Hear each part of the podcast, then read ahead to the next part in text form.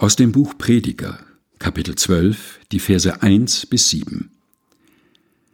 Denk an deinen Schöpfer in deiner Jugend, ehe die bösen Tage kommen und die Jahre nahen, da du wirst sagen, sie gefallen mir nicht. Ehe die Sonne und das Licht, der Mond und die Sterne finster werden und die Wolken wiederkommen nach dem Regen. Zur Zeit, wenn die Hüter des Hauses zittern und die Starken sich krümmen und müßig stehen die Müllerinnen, weil es so wenige geworden sind.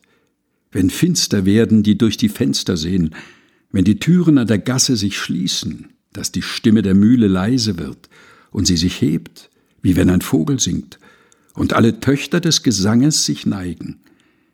Wenn man vor Höhen sich fürchtet und sich ängstigt auf dem Wege, wenn der Mandelbaum blüht und die Heuschrecke sich belädt und die Kaper aufbricht, denn der Mensch fährt dahin, wo er ewig bleibt, und die Klageleute gehen umher auf der Gasse.